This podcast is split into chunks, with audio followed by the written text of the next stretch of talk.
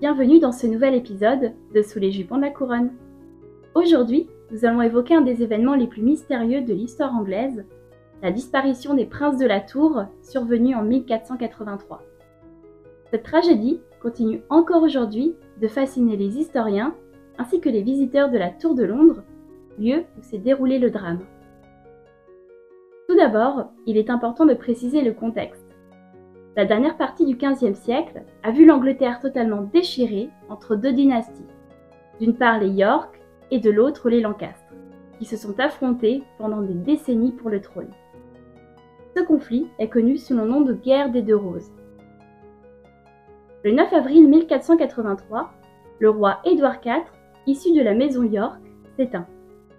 Sa femme, Élisabeth Woodville, lui a donné de nombreux enfants, dont Édouard, le prince de Galles, qui devient à la mort de son père, le roi Édouard V, à seulement 12 ans. Ce n'est pas rare pour l'époque qu'un roi d'Angleterre soit couronné jeune. En revanche, cela crée toujours une instabilité, car beaucoup tentent de manipuler le jeune garçon, qui n'est pas prêt pour régner et qui a donc besoin de ce qu'on appelle un lord protecteur. Quelqu'un qui régnera à ses côtés jusqu'à ce qu'il soit en âge d'assumer le rôle qui est le sien. Lorsque le petit Édouard devient roi en 1483, il est évident qu'il aura besoin d'un lord protector pour l'aider à gérer les affaires du royaume. Bien entendu, cette position est extrêmement enviable car elle donne un pouvoir conséquent à l'heureux élu qui, d'une certaine manière, a tous les avantages d'un roi d'Angleterre.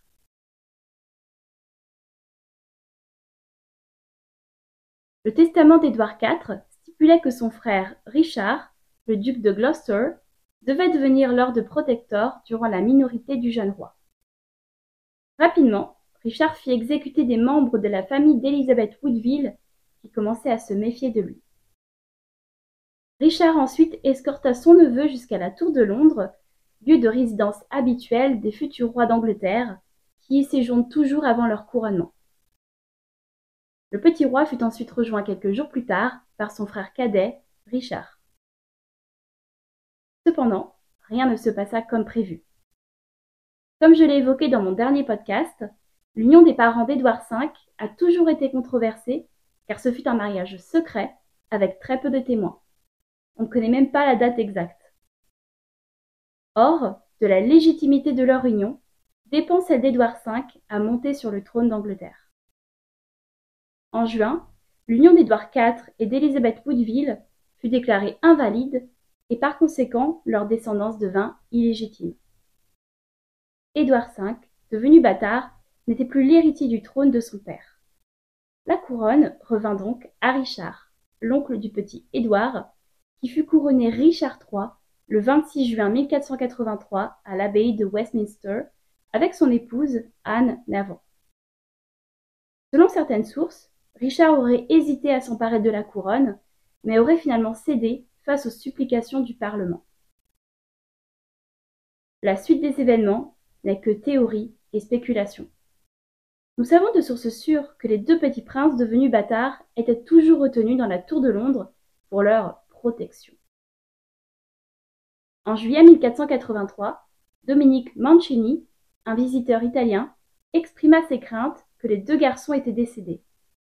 Cependant, aucun témoignage solide ne nous permet d'avoir des informations sur le sort réservé à Édouard et à Richard. La théorie la plus courante est que Richard III a fait exécuter ses neveux afin de s'assurer que son propre fils serait le seul héritier. Cette hypothèse semble probable étant donné que celui qui avait le plus à gagner dans l'histoire était bien Richard. Nous savons que c'était un homme qui ne rechignait pas à faire tuer ses ennemis, comme il l'a prouvé en se débarrassant de certains membres de la famille Woodville quand ces derniers se sont dressés contre lui. Mais était-il aussi cruel et monstrueux au point de tuer ses propres neveux? Alors oui, à l'époque, on se permettait parfois des petits caprices, comme ce fut le cas d'Henri VIII, qui tua non pas une, mais deux de ses infortunées six épouses, Cependant, Richard III, lui, n'a jamais été décrit par ses contemporains comme étant un homme particulièrement cruel. Cependant, si Richard est souvent pointé du doigt comme étant l'auteur du potentiel meurtre, ce n'est pas seulement car il avait tout à y gagner. Après la mort de Richard et le couronnement du premier roi de la dynastie Tudor, Henri VII, les partisans de la nouvelle famille royale lancèrent une véritable propagande anti-Richard III. C'est ce qu'on appelle aujourd'hui la propagande Tudor. Le dernier roi plantagenet était dépeint comme un tyran cruel et tueur d'enfants. Les Tudors ont même été jusqu'à ordonner que le portrait de Richard soit peint sous un angle peu flatteur. Le peintre réquisitionné altéra un portrait déjà existant du roi et le représenta comme ayant une bosse dans le dos. Or à l'époque, les malformations étaient bien vues comme étant la marque du diable. Ce portrait est aujourd'hui visible à la National Portrait Gallery de Londres. Cette propagande ne s'arrête pas là. Thomas More, le grand ami d'Henri VIII, écrit au début du XVIe siècle une œuvre appelée The History of King Richard III, dans laquelle il représente le roi comme étant un monstre bossu et tyrannique. Cette représentation tout sauf flatteuse fut reprise par le célèbre William Shakespeare dans sa pièce tout aussi célèbre, Richard III, écrite entre 1592 et 1594. Cette pièce va même plus loin et accuse Richard d'avoir comploté pour faire tuer son propre frère George, le duc de Clarence, et d'avoir manigancé afin d'épouser Anne Neville alors qu'il a tué son époux et son propre père. Dans cette tragédie, le personnage de Richard se décrit lui-même comme étant l'opposé d'un homme bien. Je cite J'ai bien l'intention de prouver que je suis un méchant et que je hais les plaisirs frivoles des jours actuels. La popularité de William Shakespeare et de ses œuvres ont permis de renforcer la légende noire de Richard III. Cependant, la seule motivation du dramaturge était bien de plaire à la reine Élisabeth Ier, qui appartenait à la maison Tudor. Si la dynastie Tudor a mis autant d'efforts à faire de Richard un véritable monstre indigne du trône, c'est simplement pour renforcer sa propre légitimité, qui, pendant le règne d'Henri VII et même d'Henri VIII, n'était pas reconnu par toute la noblesse anglaise. En peignant Richard au propre comme au figuré comme un tyran indigne du trône, les Tudors se représentaient eux-mêmes comme les sauveurs de l'Angleterre. Bien que la culpabilité de Richard III soit évidente pour certains, d'autres considèrent en revanche qu'il n'est pas le seul à avoir pu se débarrasser des petits princes. Le duc de Buckingham est parfois pointé du doigt comme étant un suspect potentiel. Peut-être a-t-il voulu s'emparer lui-même de la couronne, ayant lui aussi une certaine légitimité. Aurait-il plutôt agi pour le compte de Richard lui-même, qui aurait ensuite voulu l'empêcher de révéler la vérité, ce qui expliquerait pourquoi Buckingham a été exécuté quelques mois plus tard, en novembre 483. Les Tudors eux-mêmes sont soupçonnés. Après tout, eux aussi avaient tout à gagner en assassinant les héritiers d'Édouard IV, et ils n'hésitaient pas à faire disparaître ceux qui se mettaient en travers de leur chemin ou qui les avaient simplement déçus. Henri VII n'était pas présent en Angleterre cet été-là. Il préparait son retour avec son oncle, Jasper Tudor, et il aurait très bien laisser un autre faire le sale boulot pour lui.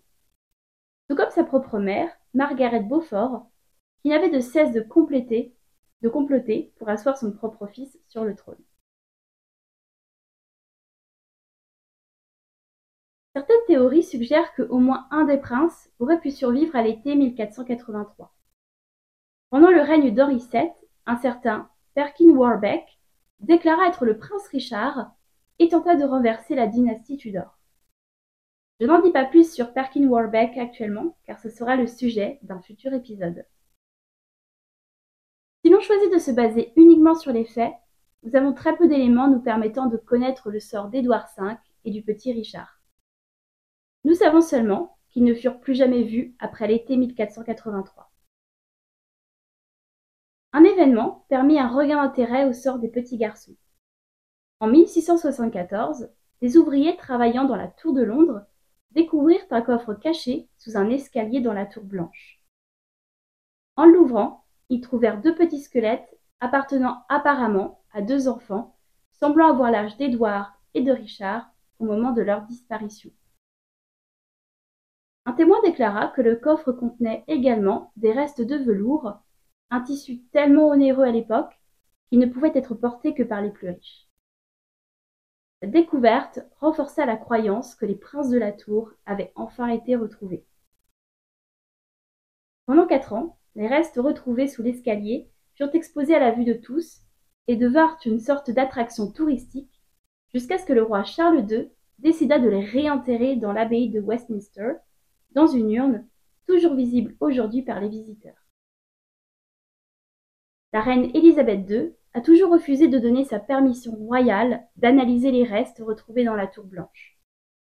Cependant, le nouveau roi, Charles III, qui a étudié l'archéologie pendant ses études, serait potentiellement prêt à donner son feu vert pour que des analyses soient faites sur les squelettes. Peut-être saurons-nous bientôt si les princes de la tour sont bien enterrés à Westminster, et même, pourquoi pas, la cause de leur mort.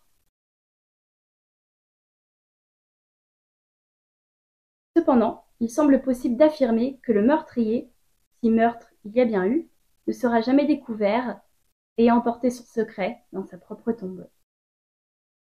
Cette tragédie fait aujourd'hui partie du folklore de la Tour de Londres et est racontée comme une histoire d'horreur par les fameux Beefeaters, les gardes de la tour lors de leur visite guidée.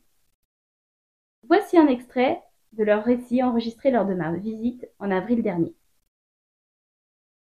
By far, the darkest of all of those alleged deeds, of course, is the murder of the two boy princes in 1483. Um, how old are you, young person? Correct. um, how old are you?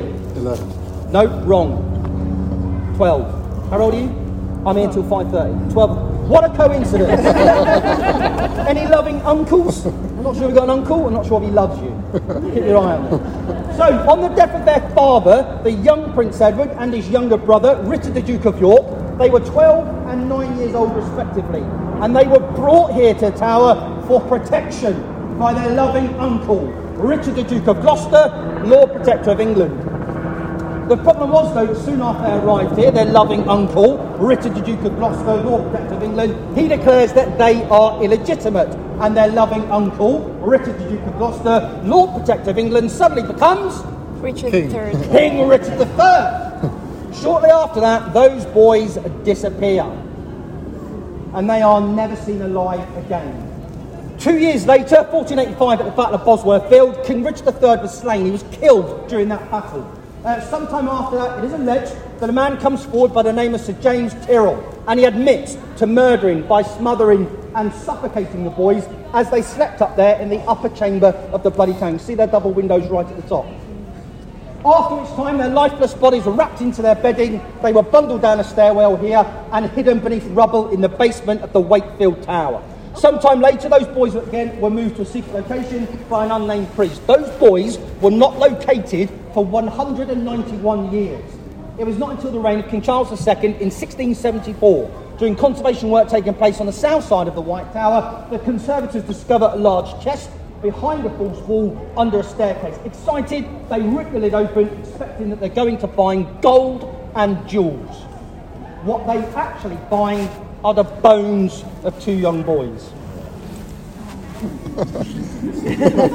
Experts of the day, they declare they are indeed the missing princes, and on the orders of the king, they are eventually moved to Westminster Abbey, and they are re-interned in a place called Innocents Corner, which is named in their honour. And both those boys, whoever they are, they still lie there to this very day.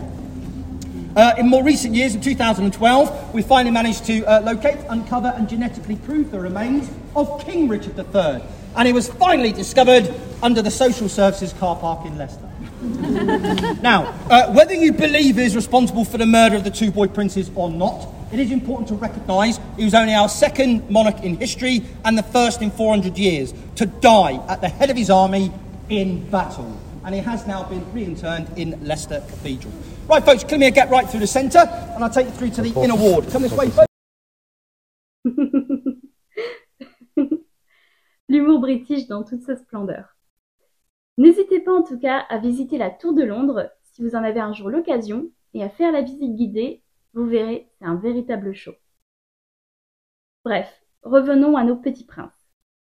Ce que je trouve dommage, c'est que quand cette affaire est évoquée, on a souvent tendance à parler de Richard III ou bien des Tudors et d'oublier les principaux intéressés, Édouard V et son petit frère Richard. J'ai remarqué que c'est aussi le cas quand l'affaire du petit Grégory est évoquée. On va parler de ses parents, du corbeau, du meurtre de Bernard Laroche et des autres membres de la famille Villemain.